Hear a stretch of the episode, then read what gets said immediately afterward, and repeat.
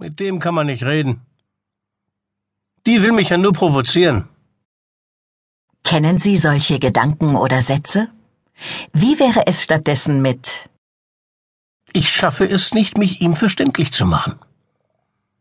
Ich verstehe nicht, warum sie sich so verhält, möchte mich davon aber nicht aus der Ruhe bringen lassen. Die wenigsten von uns haben gelernt, sich auf eine Weise mitzuteilen, die Aufrichtigkeit mit Verständnis und Wertschätzung vereint. Wir sind mit einer Denkweise und Sprache aufgewachsen, in der moralisiert, verurteilt und manipuliert wird. Gewaltfrei zu kommunizieren bedeutet, sich für eine Art des Denkens und Sprechens zu entscheiden, die Lebendigkeit fördert und schützt. Wie funktioniert das genau? Kommunikation findet immer auf der Sach- und auf der Beziehungsebene statt. Dabei bestimmt die Beziehungsebene wesentlich, wie die Sachebene aufgenommen und verarbeitet wird. Selbst in einem rein sachlichen Gespräch wird die Beziehung über Körpersprache, Mimik und Tonfall abgetastet und verhandelt. Kommunizieren bedeutet immer auch, mit dem Gegenüber in Verbindung zu treten. Gleichzeitig zeigen Studien, dass wir in unserer Kommunikation nur zu 25 Prozent zuhören. Den Rest denken wir uns dazu. Doch eine Vernachlässigung der Beziehungsebene und unvollständiges Zuhören können sich besonders in Konflikten zum Schaden aller Beteiligten auswirken. Wie lässt sich das ändern?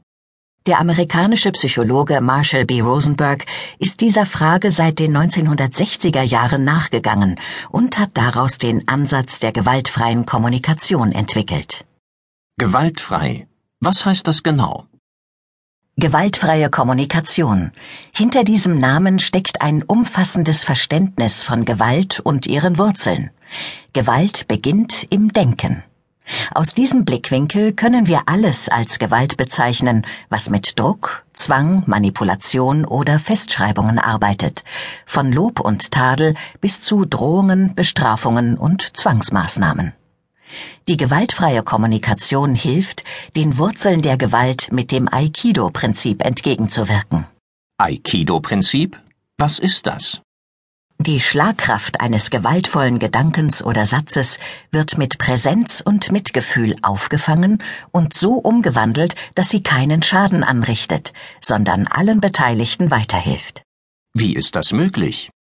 Wichtig ist, dass wir wach und präsent wahrnehmen, was gerade passiert. Dann können wir uns entscheiden, nicht in automatisierte Abwehrreaktionen zu verfallen, sondern einen Weg zu suchen, der für alle Beteiligten funktionieren kann. Wie lässt sich diese gewaltfreie innere Ausrichtung konkret in Sprache umsetzen? Dazu ist es hilfreich, auf statische Sprache und statisches Denken zu verzichten. Beides fördert Gewalt, weil dabei Menschen und Dinge in Kategorien wie richtig oder falsch, normal oder anormal, dumm oder klug eingeordnet werden. Das löst beim Gegenüber meist Widerstand aus. Wie lässt sich das verhindern? Durch eine situationsbezogene, prozessorientierte Sprache. Statt er ist dumm würde es beispielsweise heißen Es ist ihm nach drei Tagen Schulung nicht gelungen, das Programm zu starten. Dieser Sprachstil berücksichtigt, dass sich Situationen und Menschen ständig verändern und immer verschiedene Perspektiven möglich sind. Wenn sich zum Beispiel der dumme Mitarbeiter dadurch stressige Aufgaben erspart, kann das auf Kollegen durchaus schlau wirken. Was zeichnet die gewaltfreie Kommunikation noch aus? Sie beruht auf einem positiven, ganzheitlichen Menschenbild. Wesentliche Elemente sind